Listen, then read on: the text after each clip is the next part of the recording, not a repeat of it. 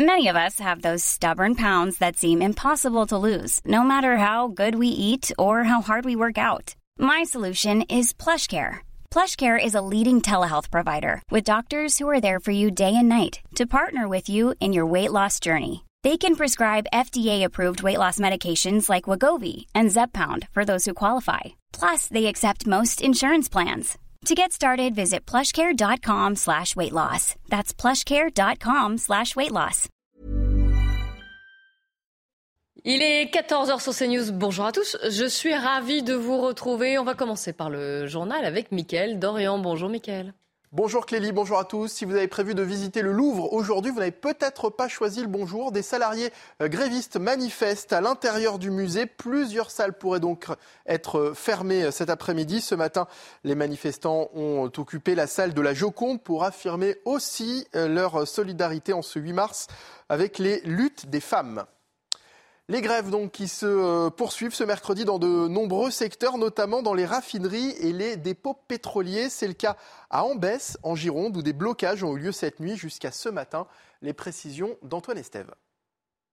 Alors les manifestants qui se trouvent dans ces tentes à l'entrée des dépôts pétroliers de la Gironde ne sont pas à proprement parler des syndicalistes de l'usine d'essence qui se trouve ici, mais un collectif de syndicalistes de force ouvrière et de la CGT notamment, qui s'est uni avec des gilets jaunes locaux autour d'un collectif local donc et qui ont décidé pendant la nuit de 3h à 10h du matin de bloquer l'entrée de cette énorme usine d'essence. Alors 150 camions environ ont été empêchés de faire le plein, ce qui représente beaucoup de stations-service et de grandes distributions au niveau de, l'essence dans la région. Et ils ont surtout annoncé qu'ils allaient encore faire des blocages d'ici la fin de la semaine. Alors pas forcément des blocages de plusieurs euh, journées, comme ça s'est vu dans les précédents conflits sociaux, mais des blocages de quelques heures comme celui-ci pour empêcher tout simplement les camions d'entrer et de faire le plein.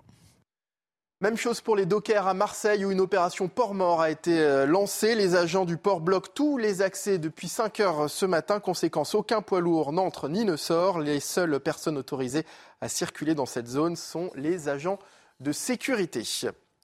Et alors que la grève se poursuit aussi aujourd'hui à la SNCF, il est désormais possible d'acheter ces euh, billets de train pour les vacances d'été. Les réservations sont ouvertes depuis 6 heures ce matin. On fait le point avec Maxime Lavandier. Depuis 6 heures ce matin, la SNCF a ouvert le guichet pour les billets de cet été, des billets allant de la période du 8 juillet au 9 décembre 2023. Et pour acheter vos billets, c'est très simple. Il suffit de vous rendre sur le site internet www.sncf-connect.com ou sur le site wigo.com. Par exemple, pour un Paris-Bordeaux, le 10 juillet, le billet vous coûtera 74 euros. Pour un Lyon-Marseille à la même date, cela vous coûtera entre 40 et 60 euros. Petit conseil tout de même, n'attendez pas trop longtemps avant de prendre vos billets plus vous attendez, moins il y en a et plus les prix augmenteront. Dernière petite astuce, lorsque vous rendrez sur l'un des sites proposés, pensez à vous mettre en navigation privée, car si vous n'achetez pas de votre billet et que vous revenez sur le site plus tard, vous verrez que le prix de ce billet, eh bien, il aura augmenté. Donc comme ça, pas de surprise sur le billet de votre destination, vous pourrez donc partir l'esprit léger. Et puis euh, Corinne Diacre dénonce une opération de déstabilisation. La sélectionneuse euh, de l'équipe de France féminine de football se dit pleinement déterminée à mener sa mission au Mondial 2023. En poste depuis 2017 et sous contrat jusqu'à l'été 2024, Corinne Diacre est visée par des euh, critiques de plusieurs cadres de l'équipe, parmi lesquels la capitaine Wendy Renard et les attaquantes vedettes Marie-Antoinette Katoto et Kadidiatou Diani. Elles ont depuis décidé de se mettre en retrait de la sélection. C'est la fin de ce journal. Bon après-midi sur CNews. La parole aux Français à présent, c'est avec Clélie Mathias et ses invités. Merci Michael et mes invités. Yvan Rioufol, bonjour, bienvenue. Mathieu Langlois, bonjour également. Et bienvenue. Nous sommes le 8 mars, c'est la journée internationale des droits des femmes. Vous le savez, dans le monde, plusieurs manifestations sont organisées pour défendre les droits bafoués dans de nombreux pays. En France, de nombreuses manifestations prévues également, notamment à Paris, euh, place de la République, direction place de la Nation, à partir de 14h, donc à partir de maintenant. Alors évidemment, aujourd'hui, au lendemain de cette euh, journée de mobilisation en hausse, d'ailleurs, contre la réforme des retraites, les sujets des droits des femmes et de la réforme des retraites sont intimement liés, mais pas seulement, pas que. On va aller tout de suite, place de la République à Paris, donc euh, retrouver nos reporters sur place et retrouver Mélissa. Bonjour. Bonjour. Vous avez 67 ans, vous acceptez de témoigner, vous avez quand même mis des lunettes et un bonnet. Vous euh, essayez de vous cacher. Expliquez-nous pourquoi, expliquez-nous votre situation et dites-nous pourquoi vous êtes là aujourd'hui et pourquoi il était important pour vous de venir aujourd'hui manifester à Paris, alors que je crois, vous allez me dire si je me trompe, que vous n'habitez pas la capitale. Pardon? Je crois que vous n'habitez pas à Paris, mais pour vous, c'était important de venir quand même. Oui, oui, oui, j'habite pas à Paris. Euh, j'habite à 300, plus de 350 km. Euh, je viens, je viens, je viens, je suis venue sur Paris parce que je, dois témoigner que, voilà, que j'ai, je pense que être là avec les manifestants, c'est très important pour moi. Parce que j'ai une petite retraite que, à 900 euros par mois, j'arrive pas à m'en sortir. Quand je paye euh, mon loyer, je paye tout, il me reste exactement 27 euros pour vivre là, pour le mois. Alors je suis révoltée, je suis. Euh, voilà, je.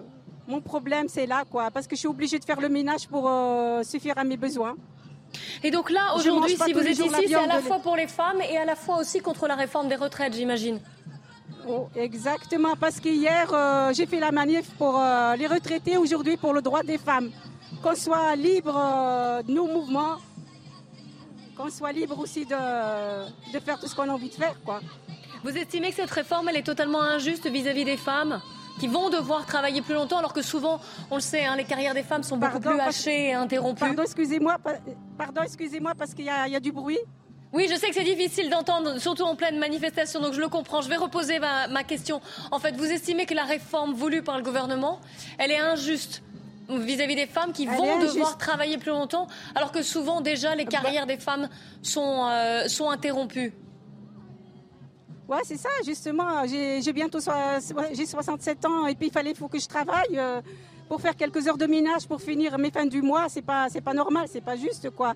Je veux dire, euh, ils donnent, ils à 18, 25 ans les RSA et puis tout, tous les aides qu'ils veulent. Mais nous, euh, on trime, quoi. On trime. C'est ça que, c'est malheureux. C'est ça qui est malheureux. Parce que les jeunes, ils peuvent travailler, mais nous, on arrive à un certain âge. Euh, c'est vrai qu'on est épuisé. Et puis en plus, euh, en plus j'ai une maladie, que je fais une grosse dépression, et que, que j'ai pas sur ma tête, c'est pas une tête, c'est une cocotte minute, quoi. Je vis avec jour et nuit.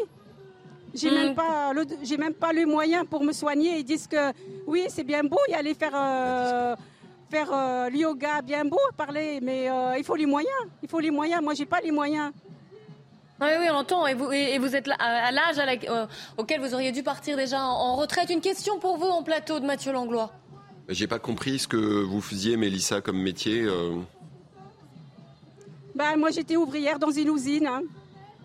J'ai travaillé de, jusqu'à, de 20 ans jusqu'à 60 ans pour toucher une, une, retraite de, de misère. 900 euros, c'est honteux. Donc là, vous êtes, actuellement, vous êtes, euh, vous êtes retraité? Oui, je suis retraité depuis 6 euh, ans, oui, mais euh, je suis obligée de, je suis obligée de continuer de travailler parce que il me reste, il me reste 27 euros exactement pour finir mes fins du hmm. mois, mais je peux pas. Il fallait que je travaille. Oui, oui, on entend. Quelques heures de ménage. On l'entend. Merci beaucoup pour votre témoignage, Mélissa. Merci beaucoup, vraiment. Et merci à Augustin Donadieu et Jules Bedeau. Un peu plus loin, non loin de vous, euh, grâce aux équipes de Jeanne Cancard et Fabrice Elsner, nous sommes en ligne avec Louise. Louise, vous êtes professeur des écoles. Bonjour. Euh, oui, c'est ça. Expliquez-nous. Voilà, expliquez-nous pourquoi il était important pour vous d'être ici, place de la République, en ce 8 mars. Bah, déjà, c'est euh, la grève féministe et donc euh, une grève euh, internationale pour le droit des femmes. Donc ça me paraît essentiel que tout le monde, hommes et femmes, soit dans la rue ce jour-là.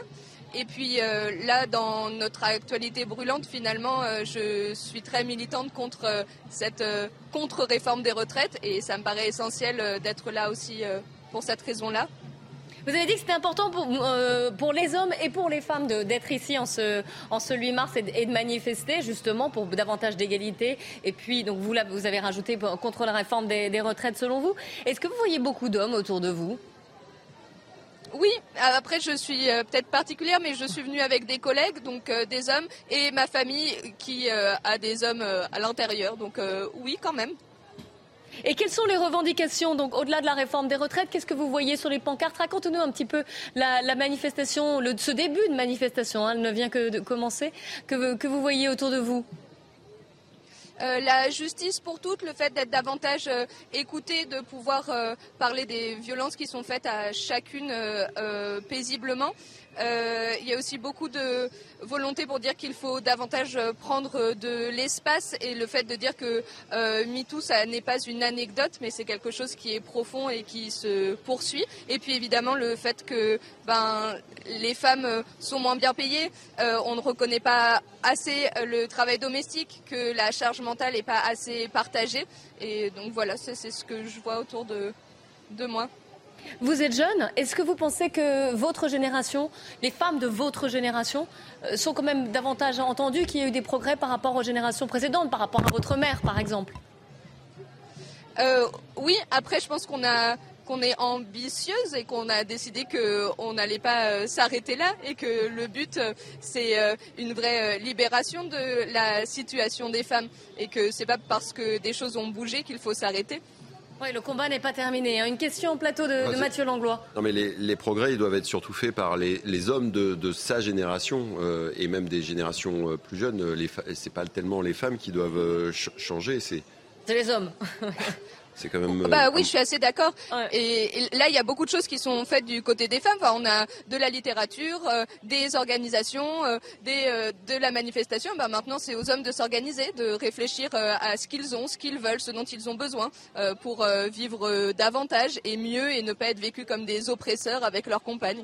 Ouais, laisser un peu de la place aux femmes. Yvan Rioufol, une question? Non, j'ai bien apprécié le fait que Louise demande effectivement aux hommes de venir rejoindre les mm. femmes, parce que ce que je crains toujours dans ces mouvements féministes, c'est que cela attise inutilement une sorte de guerre des sexes en désignant l'homme comme étant le coupable idéal. Naturellement, ce n'est pas ce que vous dites, j'ai bien compris. Enfin, c'est ce que l'on entend parfois dans des mouvements féministes et cela devient assez irritant et je pense que cela nuit à la cause. Et en l'occurrence, là, pour la question des retraites, il faut naturellement reposer la question de l'inégalité, en effet, des femmes par rapport aux hommes. D'autant plus que parmi les femmes, il y en a beaucoup qui sont mères de famille. Et ce sont passées précisément parce qu'elles ont été mères de famille qu'elles ont eu des carrières hachées et que et que ces conditions familiales-là n'ont pas été, n'ont plus été prises. Il y a eu à un moment donné une politique familiale qui, a été, euh, qui avait été avalisée par beaucoup de gouvernements, mais qui a été cassée euh, notamment euh, par François Hollande, puis par d'autres, puis, par ses successeurs. Et je pense qu'il faut repenser également mm. cette politique familiale-là. Et quand j'entends des féministes dire comme, euh, comme Madame Rousseau, euh, qu'elles ne sont pas des utérus, je trouve que ceci est très choquant parce que dans le fond, on peut également avoir une, une, réflexion à porter sur les, les, femmes qui sont également mères de famille. Il n'y a pas de honte à cela. Euh, Louise, est-ce que vous, vous vous décrivez comme une militante féministe? Oui. Dans quel sens justement Je ne sais pas si je dois développer. oui, c'est mieux. Euh, ben, oui, parce que c'est un discours que, euh, que j'ai au quotidien. Euh, je suis professeur et dans ma classe, et ce sont des questions qu'on se pose. J'organise ma classe aussi pour que la parole des, garçons et des filles soit égalitaire, que chacun se pose la question de, de sa place. C'est la même chose avec des collègues, c'est la même chose en famille, c'est la même chose dans la rue. Donc en fait, quand cette question-là traverse tous les moments de l'existence, c'est qu'on est militant. C'est la même chose dans, dans mes couples. Enfin, donc euh, effectivement, oui, je suis militante. Ah Mathieu Langlois. Vous enseignez dans le primaire, hein, si j'ai bien, si bien compris. Euh. Excusez-moi, je ne vous ai pas entendu. Je, je, demandais si vous enseignez dans le, dans le primaire, vous êtes. Oui, c'est ça. D'accord. Et alors moi j'ai moi j'ai une, une, question, c'est une remarque, c'est que je, en fait aujourd'hui c'est la journée de la femme internationale des droits des femmes. Voilà, et c'est une journée internationale et j'ai l'impression que euh, mais ce qui est tout à fait compréhensible, c'est qu'on on, mélange, enfin, on fait un amalgame entre la, journée d'hier, dans lequel, évidemment, euh, la part du travail des femmes, et comme l'a dit Yvan Rioufol, euh, a été, à mon avis, très très mal euh, amenée par le, gouvernement. Ils avaient une vraie occasion là, en, l'occurrence, de justement revaloriser le travail des femmes. Mais là, sur la journée de la femme, qui dépasse largement le problème des retraites, euh, je trouve qu'on fait un peu un amalgame entre euh, là Mélissa et Louise qui ont pris, euh, qui ont mm. pris la parole. Est-ce que vous n'avez pas peur justement que trop de combats, tous justifiés, mais trop de combats, euh, finalement, vous, vous éteignent un peu les autres combats, qu'ils ne soient plus entendables, c'est ça? Ouais, vous c'est pas euh, non, c'est pas vous desservent, mais moi je pense que si on les entend pas, c'est qu'on est sourd. Mais on les entend, sauf que là, on ne sait pas lequel il faut faire des des priorités.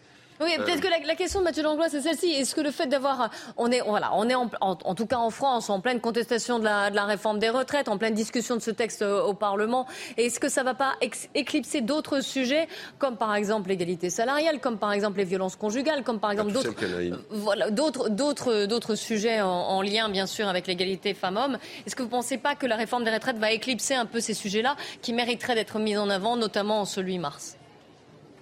Non, je pense pas du tout parce que la, révolte qu'il y a contre cette contre-réforme des retraites, euh, elle permet, euh, elle innerve finalement tous les sujets euh, actuels qui posent problème et par exemple la maltraitance qui est faite dans tous les services publics. Donc finalement, une première porte d'entrée et cette contre-réforme des retraites où on est vraiment révolté. Maintenant, ça permet d'ouvrir le débat sur le fait que ben il faut changer de paradigme économique, il faut de paradigme politique et, euh, ça commence par cette révolte-là et j'espère qu'elle se finira pas juste euh, avec la question des retraites.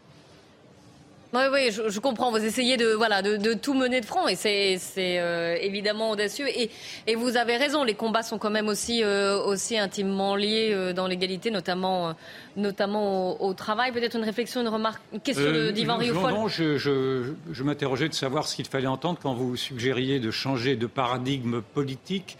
Qu'est-ce que vous entendez par là? Est-ce que vous voulez changer de système? Est-ce que c'est ce système-là, le système libéral dans le fond, qui, qui permettrait également l'exploitation de la femme. Est-ce que c'est ce que vous dites ou pas? Oui, je pense que le système libéral et ultralibéral, il est mortifère sur euh, plein plein de domaines et qu'on a besoin de changer de paradigme politique. Et on a vu des essais de démocratie directe avec la Convention citoyenne et euh, pour le climat qui aurait pu être génial. On a vu que ça a été euh, réutilisé, mal utilisé et puis ensuite vidé de sa substance. Et on sait très bien que ben, si on fonctionne pareil, les mêmes causes font les mêmes résultats. Et là, on a besoin de résultats différents. Donc il faut une organisation différentes, politiques, sociales, économiques. Et celle qui est proposée par nos dirigeants, elle ne nous convient plus depuis longtemps. Alors, je m'éloigne un peu de la politique. Une autre question, comme vous êtes professeur des écoles et que vous voyez tous les jours des petits garçons, des petites filles, est-ce que vous avez l'impression quand même avec, euh, avec, le temps avec le temps qui passe et en en étant témoin que euh, quand même ce sujet-là, cette égalité entre les hommes et les femmes, entre les petits garçons et les petites filles, ça évolue et qu'un euh, petit garçon n'a pas le, même regard sur une petite fille même si c'est à leur, voilà, à leur échelle, qu'il pouvait y avoir il y a quelques, il y a quelques années. Est-ce que ces différences de genre sont moins marquées? Euh, oui, après il y a des choses qui restent de, et qui sont très marquantes dans les cours de récréation. Euh, les garçons prennent énormément plus de place et c'est très difficile pour eux de réduire euh, leurs espaces ou de laisser plus de place aux filles, ou bien de dire aux filles mais allez-y prenez de l'espace. Ça, ça existe toujours. Par contre, le fait de naturellement écrire des choses inclusives chez les garçons ou chez les filles de ma classe ou des classes voisines, ben c'est devenu presque une norme ou une habitude ou moins un questionnement.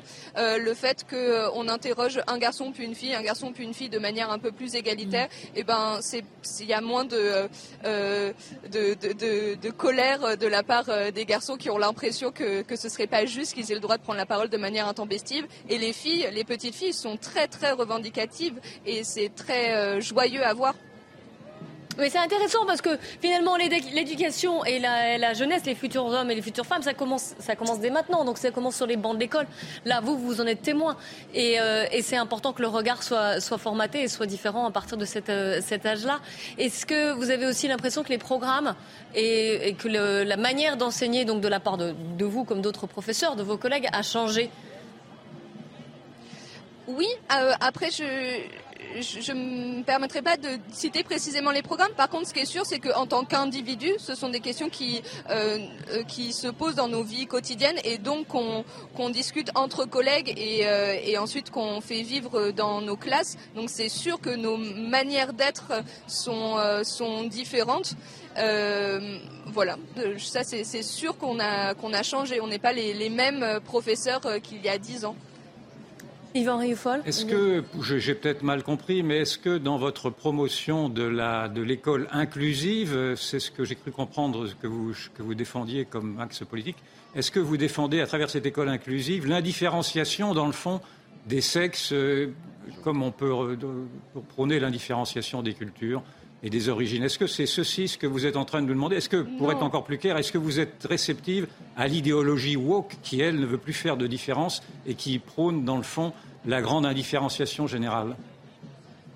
Alors moi, ce que je disais en parlant d'inclusif, je parlais de l'orthographe inclusif, donc ça n'avait pas de rapport. Oui, je sais Ensuite, euh, je, moi, partais, le, je partais de là pour aller plus loin. Le, le wokisme, j'ai l'impression que c'est un peu une, une euh, une invention, enfin on ne sait pas très bien ce qu'il y a derrière. Et non je ne suis pas pour l'indifférenciation des sexes, je pense que plus on est différent et mieux c'est. Et par contre le fait de, d'argumenter ces différences, de les accepter, de les trouver euh, fortes, enthousiasmantes, euh, joyeuses, ça ça me paraît essentiel.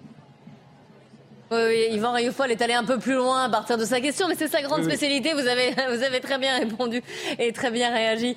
Euh, est-ce qu'il y a beaucoup de monde à la manifestation? On sait que c'est le début. Elle va aller, le, cortège va aller, va partir de la place de la République jusqu'à la place de la Nation.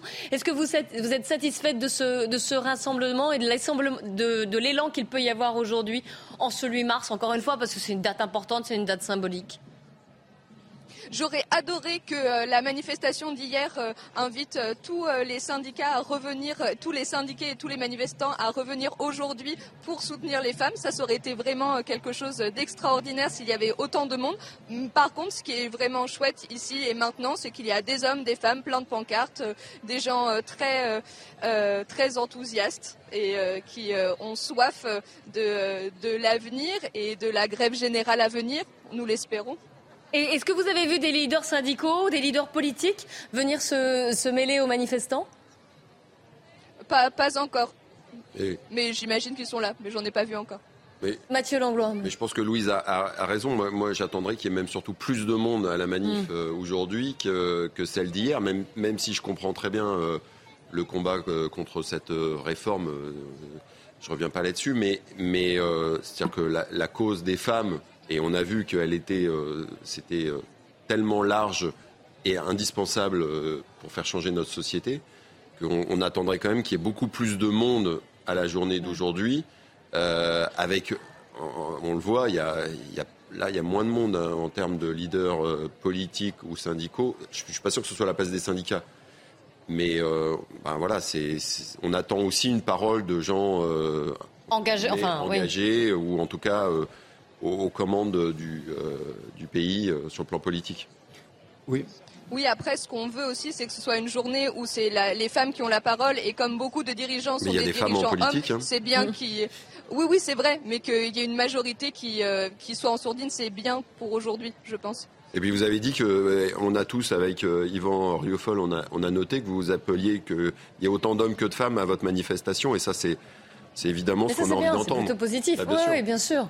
Euh, et oui, Yvan, vous vouliez rajouter euh Non, non, mais je, pense que peut-être si donc on se plaint, on, constate qu'il y a peut-être moins de monde qu'espéré. C'est ce que je crois comprendre des observations. Et donc peut-être y a-t-il une explication aussi. En tout cas, c'est celle que je propose.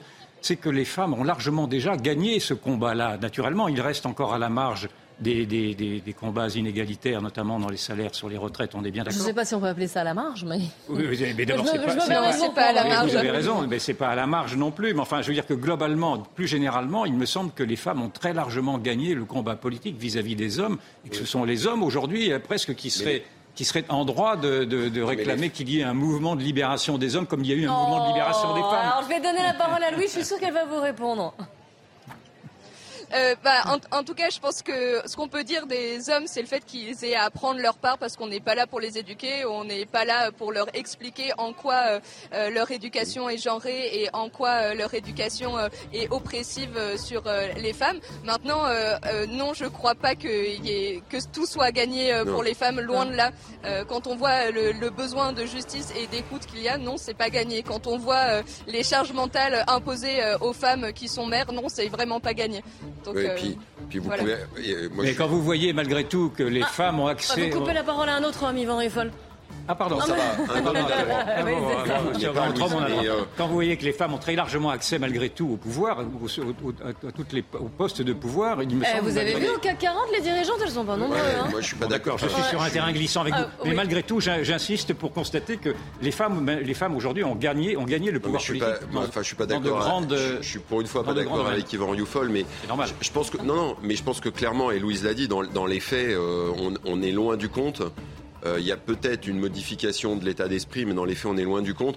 Et elle a, Louise n'a pas cité, mais je pense qu'elle elle voulait le dire, c'est-à-dire que euh, quand on voit le nombre de violences encore euh, faites aux femmes. Euh, et là, là-dessus, on peut absolument pas se satisfaire. Euh, on va les citer, on en parlera. Restez bien avec nous. Un grand merci, Louise, d'avoir participé finalement à ce, à ce débat avec nous. On vous laisse rejoindre le cortège et, manifester en cette journée internationale du droit des femmes.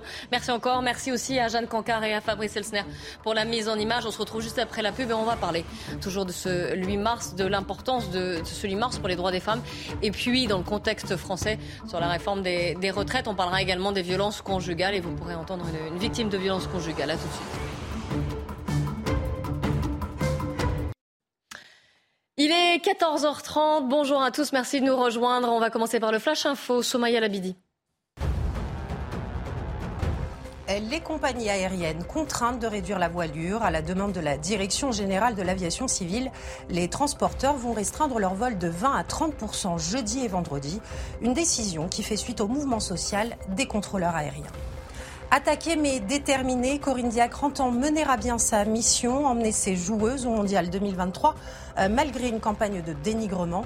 Le comité exécutif de la Fédération française de football évoquera l'avenir de la sélectionneuse des Bleus euh, dès euh, ce jeudi. Et puis, toujours en football, le PSG joue son avenir européen ce soir à Munich. Après leur défaite 1-0 à l'aller au Parc des Princes, les Parisiens doivent s'imposer en Allemagne. Pour se qualifier en quart de finale, le PSG devra faire sans Neymar, mais avec le duo Mbappé-Messi. Une rencontre que vous pourrez suivre dès 21h sur les antennes de Canal+. Et je suis toujours en compagnie de Mathieu Langlois et d'Yvan Riofol. Nous sommes le 8 mars, c'est la journée internationale des droits des femmes avec plusieurs manifestations, rassemblements qui sont organisés dans le monde entier, en France aussi, à Paris également. Alors cette euh, manifestation, ces rassemblements, ces rassemblements ont lieu en faveur des, droits des femmes et de ce combat. Mais il se mêle, vous le savez, à une autre actualité qui est la contestation de la réforme des retraites et notamment concernant les femmes parce que les femmes sont pénalisées par cette réforme des euh, retraites au vu de leurs carrières qui sont souvent, euh, en tout cas plus que les hommes, hachées durant, euh, durant leur, vie active, notamment en raison des grossesses. Avant qu'on revienne à la manifestation, c'était donc elle est partie place de la République à Paris euh, depuis une demi-heure euh, maintenant, direction place de la Nation. On va écouter ce qui s'est passé euh, hier à l'Assemblée nationale. Aurore Berger de la majorité qui portait une, proposition de une proposition de loi pour que les hommes condamnés par des, pour des violences conjugales ne soient plus éligibles. Elle a été prise à partie par les membres de la NUPES qui ont voté contre cette proposition de loi et elle en a été émue aux larmes. Écoutez, regardez cette séquence.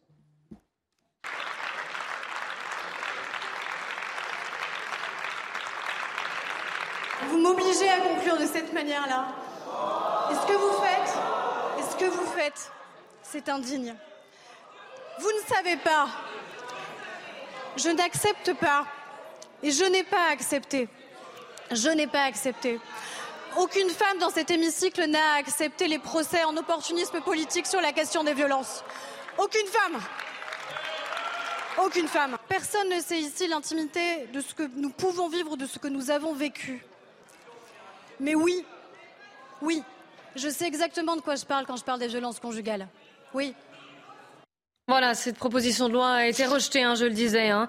Euh, elle entendait imposer une peine d'inéligibilité à davantage d'auteurs de violences, notamment donc les, euh, les auteurs de violences conjugales ou intrafamiliales. Après ce qui s'est passé avec l'affaire Katnins et euh, Aurore Berger, on est voilà, on est venu à euh, avoir des larmes d'émotion pour défendre son texte qui n'a euh, finalement pas été, euh, pas été adopté. Je voulais avoir un, commentaire réaction après ce, ce qui s'est passé hier à l'Assemblée nationale. C'est délicat parce qu'on devine effectivement qu'il y a là une histoire personnelle. D'ailleurs, elle l'avoue elle-même. Donc, on est, il s'agit de faire la part entre l'émotion, la blessure intime qui, qui suscite sa, sa, proposition et puis la, raison et le droit. Je pense que naturellement, on est tous très, très, très bouleversés de, de voir cette députée au bord des larmes en rappelant qu'elle-même a connu les violences conjugales. Mais est-ce que cela justifie, dans le fond, d'être aussi systématique dans la répression afin de, sanctionner Adrien Quatennens, parce que c'est de lui dont on parle? Adrien Quatennens, je le rappelle, il a, été, euh, il a été condamné pour avoir giflé son épouse, ce qui ne se fait pas, ce qui est inconcevable, bien entendu. Mais en même temps, quand la justice passe, on peut imaginer que l'oubli passe aussi, enfin que l'oubli, en tout cas que le pardon puisse passer. Donc euh, il me paraît, euh, et d'ailleurs la proposition d'Aurore Berger a été refusée, y compris par la NUPES, qui est pourtant à la pointe de... Mais c'est ça qui est étonnant, justement. Oui, c'est ben, étonnant. Et, c'est le paradoxe qui a été souligné, d'ailleurs. La NUPES a défendu l'un des siens, et euh, avec peut-être beaucoup d'hypocrisie, parce qu'en effet, la NUPES s'était mise tout à fait en valeur sur la défense des femmes et sur la, la dénonciation de la violence faites aux femmes. Et donc là, ils sont, ils sont pris à leur propre piège. Mais encore une fois, moi, je suis toujours très gêné d'avoir. On a toujours envie d'acquiescer par facilité à une femme qui pleure, parce que maintenant c'est une, une, sorte de violence également que de faire subir euh, des pleurs à une femme dans un hémicycle parce qu'elle trouve l'hostilité de, ses adversaires. Mais est-ce que pour autant il faut absolument euh, l'absoudre et dire qu'elle a, qu'elle a raison? Peut-être que sa proposition euh, était discutable et d'ailleurs elle a été refusée. Mathieu Langlois. Bah, moi, je, évidemment, les, images, euh, il y a beaucoup d'émotions, on, le sent bien. J'aurais envie de dire, euh, faut arrêter avec les paroles, et en particulier sur des sujets aussi sensibles et aussi graves que euh, les violences conjugales. Et elle, elle demandait juste on arrête de parler et qu'on agisse réellement. Après, il faut évidemment que ce soit les actes soient justes et correspondent euh, réellement euh, aux, faits euh, reprochés. Mais enfin, moi, ça me choque pas du tout que, à partir du moment où un député ou quelqu'un, un élu, quel qu'il soit, soit accusé et que ça a été en plus jugé de violence conjugale, soit et qu'on arrête de parler, et qu'on agisse. Je, je, trouve tout à fait louable le, le combat, enfin ce qu'a proposé Aurore Berger évidemment, on voit qu'en plus, euh, sur le plan personnel, euh, ça, a, remis beaucoup de choses. Mais je crois qu'il est permis quand même de ne pas tomber dans l'indifférenciation. C'est quand même le, maintenant c'est le travers de tous les discours politiques de tout mélanger et de dire que tout, est, tout équivaut à tout. Je pense qu'il y a quand même des il y a quand même des hiérarchies à, à, à accepter, à avoir dans les dans les fautes commises. Vous avez des fautes qui sont des fautes graves, des fautes qui sont. Euh, euh Qu'est-ce que vous êtes en train de dire là je... Je, dis que donner une claque, c'est une faute naturellement, mais ce n'est pas une faute qui est équivalente à un, acte de corruption qui vaudrait effectivement une comprenez je bien, sais si pas vous si commencez... on peut faire justement des hiérarchies des prix. Des mais moi, je pense, je pense qu'on gagnerait, on, gagnerait, on gagnerait à faire des graduations et des hiérarchies plutôt que d'avoir à tout mélanger, me semble-t-il. Qui, qui, justement ben, euh, Précisément, ces Aurore Berger, quand elle demande qu'il y ait une inéligibilité pour, pour Adrien Quatennens, c'est ce qu'elle demande. Alors, c'est pas que c'est les auteurs de violences, notamment conjugales et intrafamiliales, mais c'est plus large, hein, sa proposition de loi. Hein. C'était. Je, je, pense qu'on a, on a le droit, malgré tout, d'avoir un peu de subtilité dans les, dans les accusations. Elle ne dit pas le contraire. Hein. Si, elle dit un peu le contraire. si, quand elle dit qu'il faut que l'inégibilité euh, vaudrait pour tous ceux qui auraient été condamnés pour des, actes. Euh, Mais est-ce qu'il n'y a pas quand même un devoir d'exemplarité de la part des représentants de, la, nation C'est-à-dire, au-delà même, une condamnation, pour quelque fait soit-il d'ailleurs, hein, euh, est-ce qu'il n'y a pas, et ça a été d'ailleurs demandé par différents élus ou personnes qui voulaient une, place de député d'ailleurs, justement, d'avoir une sorte de probité, un casier judiciaire vierge quand on veut représenter la nation. C'est là où je mets en garde, c'est-à-dire que je pense qu'il faut malgré tout laisser d'abord à la justice le soin de, juger ce qui est grave ou ce qui est moins grave, ce qui est véniel, ça, ce qui n'est pas.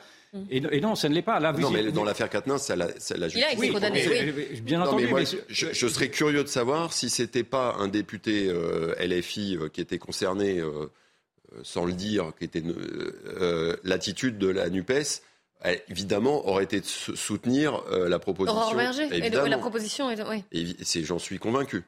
Oui, mais enfin, visiblement, le parti d'Aurore Berger non plus n'a pas, pas été totalement solidaire de, sa propre euh, députée, si je comprends bien. Alors, 140 voix contre, 113 euh, pour, 14 abstentions.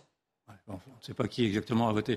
Mais enfin, bon, ce que, cette proposition qui aurait pu peut-être susciter l'unanimité ne l'a pas suscité. Donc, il y a bien eu, chez la part du législateur, de ceux qui votent les lois, une sorte de réticence à vouloir faire un amalgame trop, euh, facile et trop émotif sur des questions qui sont quand même des questions éminemment politiques. Et vous ne pouvez pas, comme ça, jouer avec l'inéligibilité d'un élu. C'est quand même quelque chose de grave. De, c'est, quand, ce sont les, les, c'est le peuple français qui élit un élu. Et vous ne pouvez pas, au, du, vous pouvez Mais pas une, décider. une fois qu'il y a condamnation, est-ce que si voilà, vous voulez, si vous ne voulez avoir des élus absolument exemplaires, hein, si vous voulez avoir des élus absolument exemplaires, vous n'aurez plus personne. Déjà que c'est compliqué d'avoir. Ah bah, faire ils de sont pas tous condamnés, enfin, Mais- Yvan. Non, non, mais, je- moi, je ne pas, je- violences moi, je ne tombe pas dans ce terrorisme intellectuel qui voudrait Non, non. qu'on ait à se plier immédiatement maintenant à Mais tous les oukas, parce que ce sont des oukas qui viendraient de féministes. Moi, j'entends très bien. Je, je suis le premier à, dé- à dénoncer ceux qui font, qui commettent des violences faites aux femmes. C'est Non, mais absolument sur là-dessus, sur les répugnant. violences faites aux femmes, Mais- il faut évidemment qu'on attende une exemplarité totale avec, la notion qu'on de est-ce qu'on peut, graduation est-ce qu'on peut faire une différence, Oui, encore oui, une bien fois, sûr. entre une Dans la claque gradu- non, mais- et, et un assassinat? Est-ce que c'est possible intellectuellement de le bien faire? sûr, Bon, je suis voilà, pas- c'est ce que je dis. Ah, Je vais rappeler quelques chiffres. hein. Le ministère de l'Intérieur qui a recensé 207 743 victimes de violences conjugales en France en 2021. C'est les derniers chiffres. Essentiellement des femmes, en hausse de 21% par rapport à 2020. Et 122 femmes ont été tuées par leur conjoint ou ex-conjoint euh, en 2021, hein, toujours selon le ministère. Et on a appris ce matin, en ce 8 mars quand même, c'est symbolique, le parquet de Metz a, a ouvert une enquête pour tentative d'assassinat après l'agression d'une femme. euh, C'était ce matin dérapage. On par parle, un on homme. parle de, de, de, de cadenas et on part tout de suite immédiatement sur des, sur des assassinats. Mais on a- Ah bah parce qu'il y a un Parce lien avec ce les violences conjugales peut-être quand Ce n'est même. pas, la, Et ce n'est pas la même chose. pourquoi il Pardon a de le été dire, ce n'est quand même pas la même chose. Voilà, je dis une chose de très simple, ce n'est pas la même chose. Ne confondons pas tout, parce que alors, sinon, si si, on on- si commence, on- si on commence à faire un amalgame et à, indif- et à indifférencier les crimes et les délits et à vouloir simplement Vous sanctionner arriver, le Mathieu. mal parce que Je c'est vais y le arriver mal. peut-être, je sais pas. Non, mais je suis, en plus, je suis, je suis, je suis d'accord sur cette notion qu'il faut évidemment une- peut-être une, il y a une graduation euh, qu'on comprend tous, mais néanmoins, on attend des élus qui soient exemplaires sur sur ces questions-là et, qu'on- et qui est une, il faut rien laisser entre guillemets, faut rien laisser passer euh, dans, dans des violences conjugales. Une gifle, euh, évidemment, euh, c'est je comprends tout à fait que ça ne peut pas être assimilé à un viol, mais néanmoins, que ce soit juste ensuite suivi de paroles de la part de députés et non pas euh, de- de- d'actes, toujours avec cette notion de graduation, moi, non. quelque part, ça me dérange. Une, une gifle mérite une punition, et d'ailleurs, Quatennens a Eh eu ben, cette eh ben, punition. mais si eh vous ben, voulez, si vous voulez un monde politique qui soit exemplaire, réclamez, Ah ben ça, oui. réclamez déjà la démission du garde des Sceaux, qui a fait par deux fois un, un bras d'honneur. Je pense que si vous voulez une Moi, exemplarité, ça commence déjà Mais d'ailleurs, il est très Et la- et la contesté, pour ce violence- geste, La hein. violence dans les gestes peut amener à la violence. euh, Et l'exemplarité, ça veut plus pas dire la, ça veut pas dire la perfection euh, totale. Non, mais moi, je- Ça veut dire aussi d'assumer et, et d'assumer ses, euh, ses erreurs. Et Quatennens, d'abord, bon, il il- il l'a dit. Donc évidemment que euh, probablement euh, il faut pas euh, entre guillemets briser sa carrière politique ad vitam aeternam. Mais néanmoins, faut, moi je trouve qu'il y a trop de paroles et il n'y a pas assez de D'actes d'actes. pour, pour faire bouger les choses, en tout cas, pour les faire avancer. pour de- et puis pour montrer à la société que au sein de l'Assemblée, voilà, on ne transige pas et, et sur rien, mais en particulier sur le, les problèmes des violences conjugales. Sinon, on n'y arrivera jamais. Oui, écoutez, moi je suis encore une fois, je trouve que c'est un raisonnement trop, somm- trop sommaire. On n'est on, on plus, on plus habitué à la subtilité, on n'est plus habitué à examiner les faits au cas par cas. Puis on veut absolument maintenant essentialiser pour, euh, et on, veut essentialiser en, attaquant quoi qu'il arrive maintenant le mâle blanc qui serait celui qui, qui serait l'horreur absolue. En plus, Et- je suis mal placé pour. euh, oui, mais précisément, mais euh, vous êtes. Vous vous êtes mis dans le camp, dans le camp confortable. Moi, je, Oh, défends, je, confortable, défends, dis donc, je défends une cause inconfortable, mais je, le sais bien. Mais euh, je pense qu'il n'est pas, il n'est, il n'est pas sain, il n'est pas raisonnable de, de tomber dans des excès au prétexte de flatter un air du temps et au prétexte, je- et au prétexte d'être est-ce que c'est et pas juste pour singu- flatter un air du temps, singulièrement- c'est aussi pour faire avancer des droits de la, de le comportement, encore une fois, de ces hommes vis-à-vis des femmes. Encore une fois, je ne voudrais pas qu'on, se méprenne sur mon, sur ma- ma- Oui, c'est important de le préciser. Je, je ne cautionne en rien, bien entendu, mais encore une fois, je pense qu'il faut, faut faire attention à toutes ces, à, à ces, à ces éthiques. Je pense, je- je- moi, je- les, les- les épurations éthiques, les épurations éthiques sont comme les épurations tout court, elles me font peur. Mais là, est- le, le- le mot, il est, il est violent. Oui, il est, il est très violent. Vous pensez pas quand même, quand même des combats à faire avancer et qu'il y a un moment pour les faire avancer, peut-être qu'il y aura quelques excès, mais que ça fera bouger les choses. Alors, il y aura quelques. Alors d'accord, allons-y comme ça. Mais alors, s'il y, a- il y avait également quelques excès Je durant la terreur, Je- quand vous appliquiez une idéologie quoi qu'il arrive, en disant que cette idéologie avait quoi qu'il arrive raison. Et effectivement, il y avait quelques excès avec quelques têtes coupées. Moi, je veux bien qu'on coupe des Non, têtes mais après, euh, symboliquement, bien entendu. que- Mais je trouve que ce n'est pas, ce n'est euh, on- satisfaisant, euh, du- ne serait-ce que d'un point de vue. Euh, d'une- justice euh, exemplaire. Si vous voulez être exemplaire en tout, commencez par être exemplaire dans la justice et ne pas tomber dans une sorte de, systématisme idéologique. Mais pour, pour revenir sur euh, un peu de modération, c'est-à-dire que si on prend le cas Katnins, il a quand même été aussi, pour rejoindre ce qu'a dit Yvan Rioufol, c'est-à-dire qu'il a quand même aussi été sanctionné euh, par son groupe euh, parlementaire, euh, il a eu le droit, il a eu euh, quatre, mois de suspension, il a eu, il a eu quatre mois de. Non, non mais voilà, mais, avec mais il faut que ce soit. De... Ce que oui, je veux, mais, mais là-dessus, je juste dis, c'est que oui, pour entre guillemets adapter la réponse aux faits et du discernement, je suis tout à fait d'accord. Mais néanmoins, ce que j'ai dit au début, c'était qu'il fallait arrêter avec les, les, paroles, et la NUPES a été champion de ça. C'est-à-dire qu'il y a une discordance entre les paroles. Là-dessus, on est d'accord. Si, les, si les, donneurs de leçons euh, pouvaient effectivement cesser de donner des leçons, on s'en porterait mieux. Allez, nous sommes en ligne. Puisqu'on parlait des violences conjugales, j'ai rappelé euh, les chiffres. Une initiative aujourd'hui. Euh, ça s'appelle 125 et des milliers. C'est un livre qui a été euh, pensé, conçu par Sarah Baruch aux éditions Harper et Collins, que vous pouvez retrouver dès aujourd'hui. Ce sont 125 personnalités, des autrices, pas seulement d'ailleurs aussi, des actrices ou des militantes, qui rendent hommage à 125 femmes assassinées par leur conjoint ou ex-conjoint. Vous voyez ici euh, la couverture. Nous sommes en ligne avec Mélissa Dacosta. Bonjour. Vous êtes autrice, autrice à succès même d'ailleurs, en quelques titres de vos livres, Tout le bleu du ciel, Je revenais des autres, les, Des lendemains. Et vous avez donc participé à, cette, à cet ouvrage, à ce, à ce collectif. Est-ce que... Donc l'idée, c'est bien sûr de donner un visage, une âme euh, à ces femmes qui ont été euh, qui ont été victimes de violences conjugales, qui sont mortes sous les coups de leur conjoint, comme euh, selon l'expression consacrée. Est-ce que vous pouvez nous raconter vous sur quelle femme vous avez écrit? Comment ça s'est passé? Alors, moi j'ai écrit sur Gulsine, qui est une mère de famille qui a laissé derrière elle quatre enfants. Et en fait, euh, Sarah nous a envoyé à tous des, vocaux issus des entretiens qu'elle a pu avoir avec les familles. Donc moi, j'ai reçu un, vocal d'un entretien entre Sarah et la sœur de Gulcine. Et, euh, et ce qu'on peut dire, c'est que j'ai moi-même dû euh, revoir tous mes préjugés sur, sur les femmes qui étaient victimes de violences. C'est peut-être... Pourquoi? Quel, quel préjugé vous aviez? Qu'est-ce qui a été remis en cause? Alors, on, a toujours cette idée que euh, déjà le, problème des violences conjugales, c'est un problème de l'intime. Et on se dit, voilà, c'est un problème de couple. Si la femme n'est pas heureuse, si elle est maltraitée, elle n'a qu'à partir. On, est très nombreux à penser comme ça. Et moi-même, j'ai pu avoir ce genre de pensée, euh, de me dire, voilà, ça relève du personnel, ce n'est pas un problème politique, social, euh, à plus grande ampleur. Et en fait, je me suis rendu compte que cette pauvre Gulcine, euh, elle avait tout fait pour s'en sortir. Elle avait déposé des plaintes, elle avait déposé des mains courantes, elle avait écrit au procureur de la République.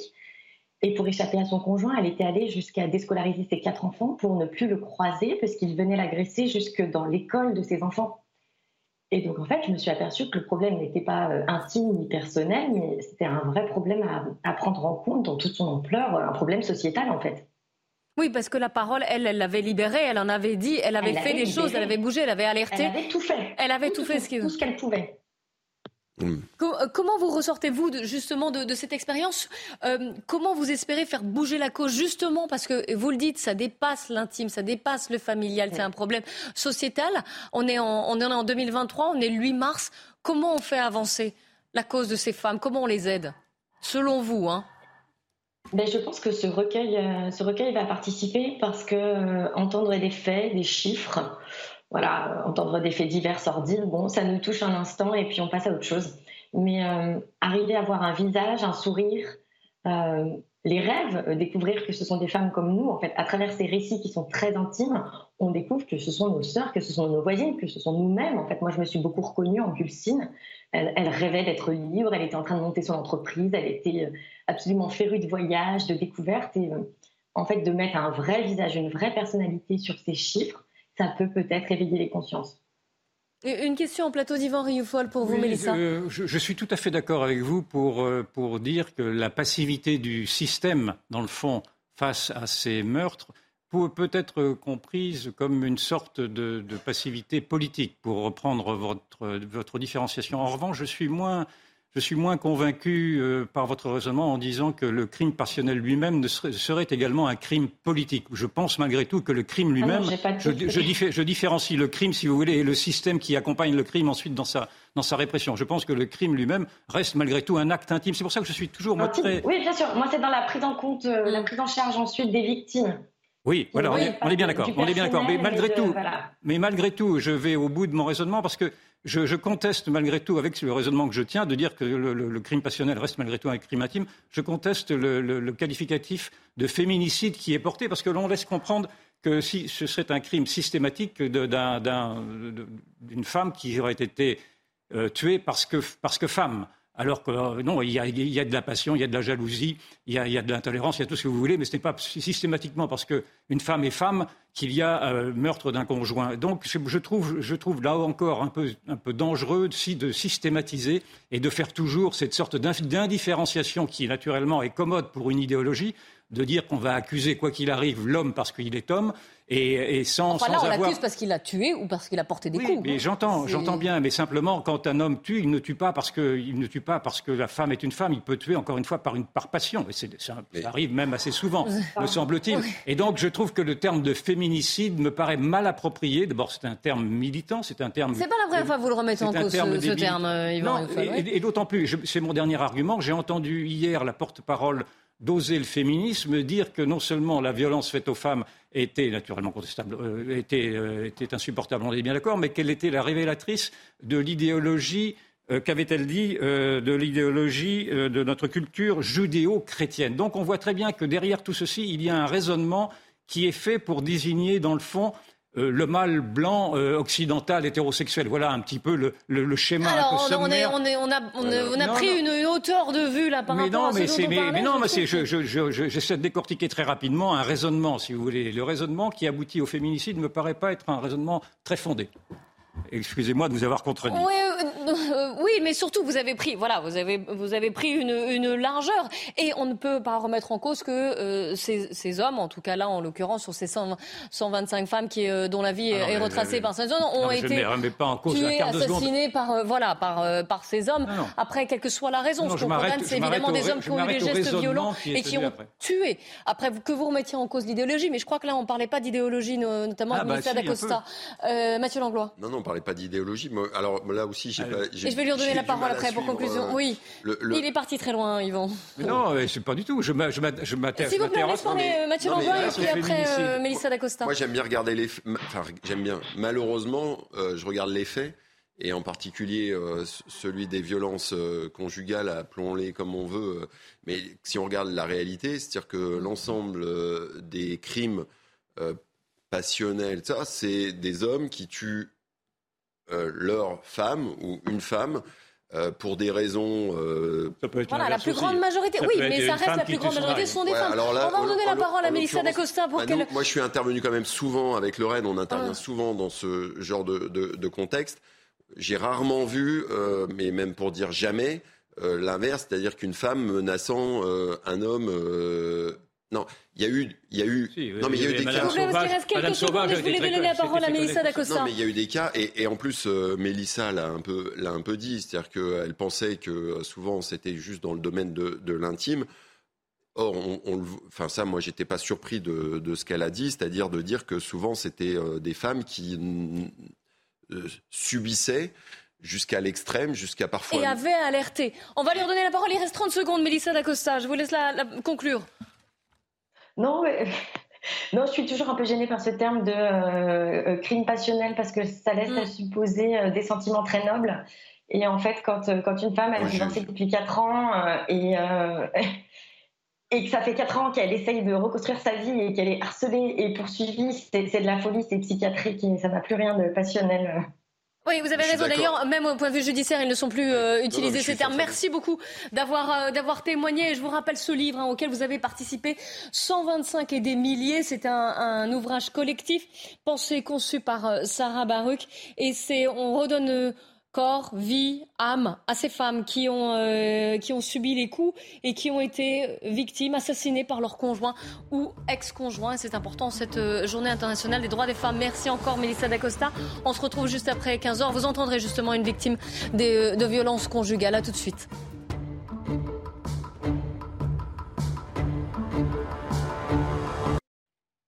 Il est 15h sur CNews. Bonjour à tous, ravi de vous retrouver. On va commencer par le journal avant de vous donner la parole dans la parole aux Français. Mickaël Dorian, c'est à vous. Rebonjour Clélie, bonjour à tous. Les grèves se poursuivent ce mercredi contre la réforme des retraites et notamment dans les raffineries et les dépôts pétroliers. C'est le cas à Ambès, au nord de Bordeaux, où euh, un collectif syndicaliste et du Gilet jaune a bloqué pendant une dizaine d'heures la nuit dernière des dépôts d'essence. Plus d'une centaine de camions citernes n'ont pas pu s'approvisionner. Le reportage d'Antoine Estève.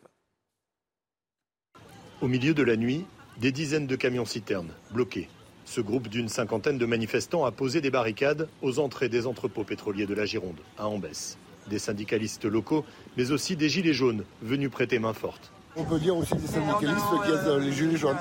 En fait, on est un collectif, quoi. donc euh, on est, on est unis euh, et, on fonctionne comme ça. Quoi. Comme Macron reste sourd, eh ben, euh, nous on réagit. Quoi. Ce chauffeur décide de repartir sans ces 40 000 litres d'essence qui auraient alimenté des stations de la grande distribution l'approvisionnement est bloqué pour une bonne partie de la journée. C'est un collectif qui réunit des gilets jaunes et, des militants syndicaux et on travaille ensemble depuis 2019. Euh, voilà, c'est un peu l'enjeu quoi. C'est-à-dire qu'aujourd'hui, qui a développé la contestation, renforcer le mouvement, euh, faire que la grève reconductible puisse aussi se développer. voilà. Au total, 150 camions citernes auront rebroussé chemin. Le blocage a été levé dans la matinée.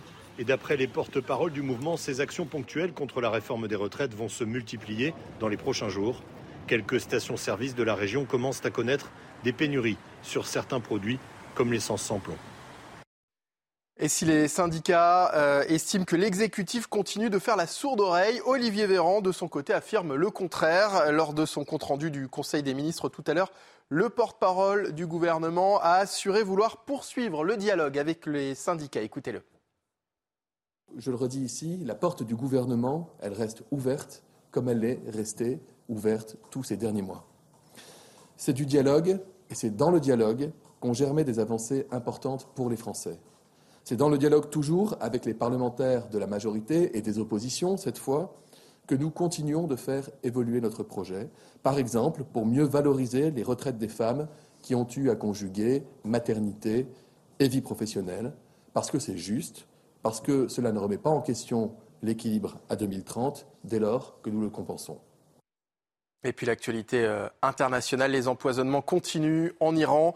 Euh, les écolières et les étudiantes sont victimes au sein de leurs établissements de mystérieux malaises, nausées et tout. Le mécontentement euh, et la peur montent en Iran, si bien que le guide suprême est sorti du silence. Les explications de Yael Benamou. Depuis des semaines, ces mêmes scènes se répètent en Iran. Des ambulances qui sortent des écoles de filles, transportant en urgence des étudiantes à l'hôpital. J'ai eu des brûlures d'estomac et j'ai perdu connaissance. J'ai de très graves engourdissements dans le corps, je ne peux pas marcher du tout. Plus de 1000 jeunes filles ont été empoisonnées dans la quasi-totalité des provinces d'Iran. Des mobilisations se multiplient pour dénoncer ces actes, ce qui a poussé le guide suprême à prendre la parole pour la première fois. Si des personnes, des groupes sont réellement impliqués dans cette affaire, il s'agit d'un crime grave et impardonnable.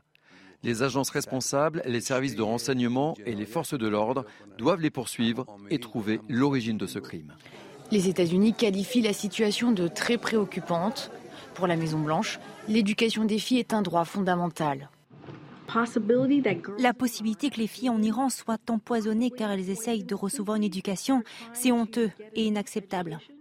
L'origine de ces empoisonnements reste mystérieuse.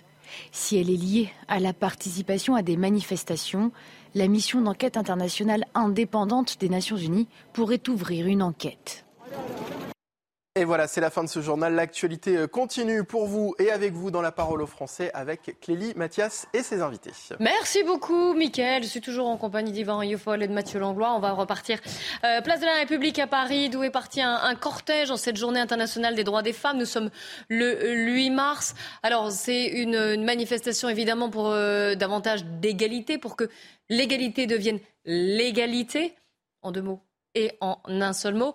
Mais vous savez qu'au vu du contexte de, contestation de la réforme des retraites, cette euh, manifestation est aussi teintée, on va dire, par des revendications euh, concernant la réforme des retraites, puisque les femmes sont. Euh, cette réforme est jugée injuste pour les femmes en raison de ces carrières hachées euh, notamment au vu des, grossesses et enfants. Place de la République avec euh, Augustin Donadieu et Jules Bedeau. Nous avons Florence qui est en ligne avec nous, qui est une manifestante. Bonjour Florence, vous avez 61 ans, vous êtes douanière et il était important pour vous. On le voit d'ailleurs, vous avez votre gilet solidaire douane, si je ne me trompe pas. Euh, est-ce que vous... Voilà, on est le 8 mars, donc je le disais, c'est quand même une journée spécifique. Est-ce que vous êtes davantage là pour les femmes, j'allais dire, ou pour euh, les retraites des femmes. Vous voyez la, subtilité dans ma question? Oui, complètement, je comprends bien, mais euh, non, je suis là pour euh, pour pour les deux. Enfin, j'allais dire les deux, les deux, mon caporal, parce que quelque part, le droit des femmes, c'est aussi le droit à la retraite, c'est aussi à la retraite complète. Euh, qui tiennent compte effectivement bah, de tout ce que les femmes apportent aussi à la société. Euh, c'est vrai que vous parliez à l'instant effectivement du, du manque d'égalité. Euh, et que pour lequel on est là aussi pour combattre et pour réclamer que cette égalité et ces droits soient rétablis, soient établis, parce qu'ils n'ont jamais été établis, donc il faut les établir. mais également, et ça se vit aussi dans la problématique de, des retraites actuelles et encore plus dans la réforme des retraites. Euh, actuellement, euh, les, enfants, euh, depuis quelques années, depuis la dernière réforme, les, enfants ne valent pas la même chose en termes de trimestre, par exemple, validé, que vous, si vous êtes dans le privé ou vous êtes, vous êtes dans le public. Le public est désavantagé. Euh, et, depuis, et si les enfants sont nés après, 2000, euh, après 2004, eh bien là, ils valent plus rien pour, euh, dans le public. voilà, il y, a déjà des, inégalités entre femmes. et donc, a fortiori, effectivement, bah, par rapport aux hommes qui, eux, bah, n'ont pas ce, n'ont pas cette problématique. Donc voilà. Une question plateau de, pour vous, euh, Florence de Mathieu Langlois. Alors c'est plus une réflexion parce que euh, en fait moi déjà sur la, journée du 8 mars. quand on voit le sujet d'actualité tout à l'heure, je pense que déjà on devrait tous être derrière cette mobilisation euh, déjà en soutien euh, des femmes euh, iraniennes, et c'est pour répondre au reportage qui, qui était fait tout à l'heure. Dans le journal, oui. Dans le journal. Après, sur le, évidemment, sur le problème des retraites, Clélie, vous avez dit tout à l'heure que la réforme pénalisait les, les femmes. Or, non, c'est, les femmes ont toujours été pénalisées. oui, c'est ce qu'a rappelé Florence. Voilà. Et, et que là, le gouvernement a, a, loupé une vraie occasion au contraire, de, gommer, euh, alors peut-être pas d'un coup, mais en tout cas d'essayer de gommer ou et de, valoriser le, ce que vient de dire, Florence. Euh, de valoriser le, travail. Alors après, Florence, elle a rajouté encore euh, des, un, millefeuille en disant qu'il y avait encore au sein même que c'était encore beaucoup plus complexe que ça, mais néanmoins, on sait, on sait tous qu'il faut, voilà, il faut tous essayer d'aller dans ce, dans ce sens-là, c'est-à-dire de, de revaloriser le, travail, euh, le travail des femmes et, que là, on est tous d'accord pour dire que le gouvernement a loupé une, belle occasion. Merci beaucoup, en tout cas, Florence, d'avoir témoigné. On vous laisse rejoindre les cortèges. Merci à Augustin Donadieu et à, Jules Bedeau pour la, mise en image. Nous sommes également en ligne avec Lydie Dram. Bonjour. Vous êtes journaliste. Vous avez été victime de violences conjugales pendant de, de nombreuses années. Racontez-nous votre histoire et racontez-nous aussi comment vous vous en êtes sortie. Ben, en fait, euh, depuis 2017, je me bats pour faire entendre ce qui est entendu aujourd'hui. Donc, je suis très content que ça touche toutes les catégories sociales, en fait. Depuis 2017, je le revendique. Hein. Euh, à mes premières télés, je l'ai dit, ça touche exactement toutes les personnes, toutes les individus, en fait. Et là, c'est un progrès. C'est un progrès qui a été euh, élargi grâce à de nombreuses femmes, en fait. Moi, mon parcours, il est simple. J'ai été victime, j'ai été sous emprise pendant pas mal d'années. Maintenant, l'emprise est reconnue. Ça a mis du temps mais ça arrive à finalement euh, à être entendu. C'est que le début.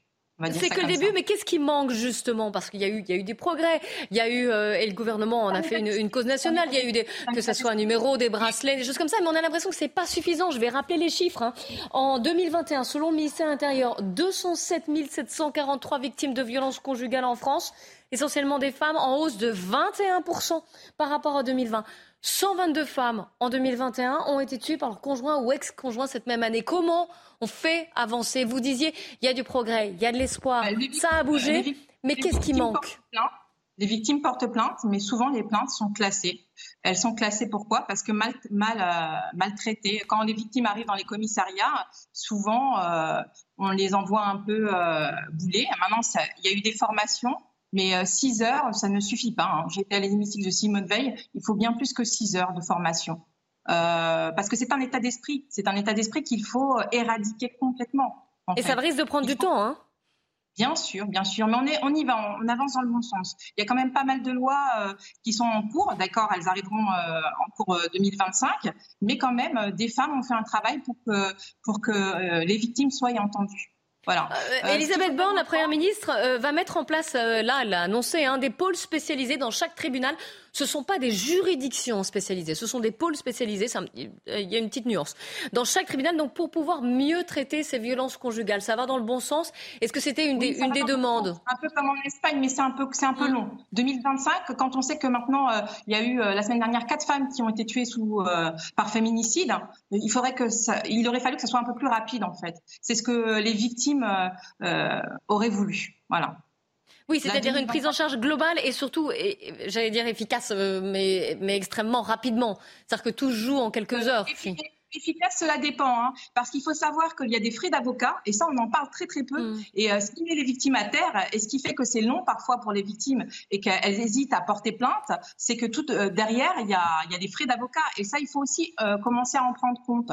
c'est important, c'est encore des non-dits, mais il faut, faut en parler. D'ailleurs, le Parlement a récemment adopté un texte qui instaure une aide financière d'urgence pour permettre aux victimes de quitter leur domicile sans justement, euh, pour, enfin, pour pouvoir se, mettre à, l'abri. Ça, ça va dans le bon sens. Mais euh, différentes associations disaient oui, mais c'est pareil, ce n'est pas assez, ce n'est pas assez rapide, euh, ça ne va pas assez loin en fait. C'est un comme forme de don, mais selon les catégories, donc à voir, à mettre entre parenthèses. Oui, une question d'Yvan Rioufol pour vous, euh, Lydie. Une, précision. J'ai compris que vous disiez que le système, malgré tout, s'était amélioré dans l'écoute et dans l'aide.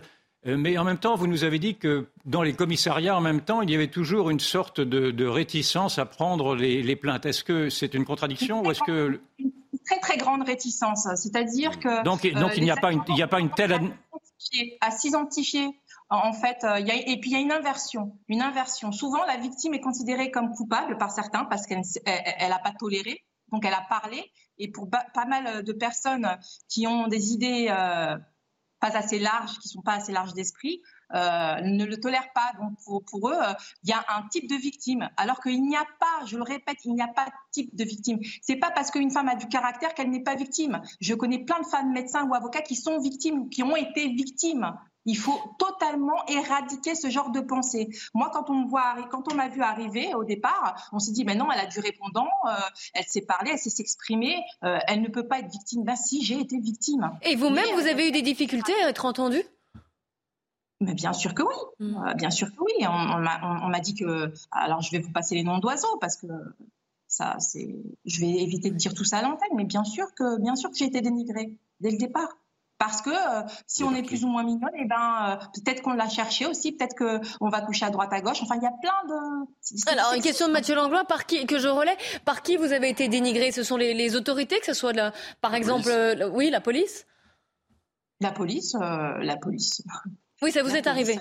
Ça, varie. Alors, alors, je ne vais pas incriminer tout le monde. Ça varie d'un commissariat à l'autre. C'est-à-dire que quand on arrive, si dès le départ, le commissariat nous a pris en gris, eh ben, le même commissariat euh, il nous mettra des bâtons dans les roues. Par contre, si on va dans un autre commissariat et que ça se passe bien dès le départ, ça dépend sur qui on tombe. Ça dépend de l'état d'esprit de la personne. À partir du moment où on tombe sur une personne réfractaire, eh ben, rien n'avancera et tout sera classé. Une petite remarque de Mathieu Langlois. Mais on, voit d'abord le, courage de Lydie et, euh, qui, est, euh, qui, est, tout à fait admirable. Mais elle l'a dit aussi, elle a dit que les, les choses étaient, avaient changé, étaient en train de changer. Évidemment, pas assez, pas assez vite, et ça, je, je l'entends très bien déjà ça, c'est déjà un début. Oui, oui, mais ce qui est sûr, c'est que euh, vous avez dit que 6 heures, ça suffisait pas dans les, mais toutes les, les commissariats et les gendarmeries, euh, faut, faut pas laisser dire qu'actuellement, il y a une vraie prise de conscience qui a été prise de la part aussi bien de la police nationale que de la gendarmerie nationale, euh, pour, pour évidemment euh, mieux prendre en compte la parole des femmes. Ce, qui, ce qui vous est arrivé ne puisse plus jamais arriver. Alors. Évidemment, il y aura encore euh, des cas euh, qui euh, pourront arriver, mais je, moi, pour en connaître quand même beaucoup de... Il y, a beaucoup, de choses qui sont dites et qui ne sont pas effectuées sur place. Hein. Moi, il y a encore... Euh, trois semaines, un mois, quand j'étais au commissariat, il y a une femme qui est venue pour euh, porter plainte pour violence et elle l'a dit à la porte, à la porte d'entrée devant tout le monde, vu. Moi-même, je l'ai entendu. Donc, euh, c'est pas, c'est pas forcément. Mais ça, euh, ça l'autorité, je peux vous garantir que l'autorité de la police nationale et de la gendarmerie nationale lutte euh, à fond. Pour... Je suis tout Oui, oui, il y a des, des progrès. Mais il, y a- il reste encore, il y a, il y a beaucoup de marge euh, encore et on l'entend. hein. Merci d'avoir témoigné, Lydie. Merci pour votre, euh, votre combat et, euh, et votre témoignage. Merci Mathieu Langlois et Yvan Riofol. On se retrouve demain dès 14h. En attendant, c'est Nelly Nelly Denac et ses invités. 90 minutes info qui reviendra donc sur la, la journée de mobilisation contre la réforme des, des retraites hier. Et puis, bien sûr, euh, en cette nouvelle journée de mobilisation pour le, le droit des femmes. Bon après-midi à tous sur CNews.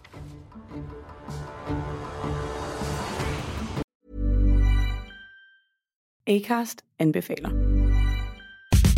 Mit navn er Anders Morgenthaler. Over for mig sidder Roald Bergmann. Vi har lavet en ny podcast, der hedder Dopaminklubben. Og Dopaminklubben er en klub, hvor ADHD er fucking sjovt, og hvor det griner. Det behøver ikke at være super alvorligt. Vi er skide trætte af alle de der podcasts, der forklarer mig nederen der. Vi gør grin med vores ADHD. Mulig ADHD. Ja, vi udreder mig, fordi nogen siger, at jeg har det. Jeg ved det ikke rigtigt, det finder vi ud af. Vi har i hvert fald lavet vedmål. Ind og lyt til Dopaminklubben. Hver uge udkommer vi. Der laver vi sjov og spas med at have den her vidunderlige dopaminmangel.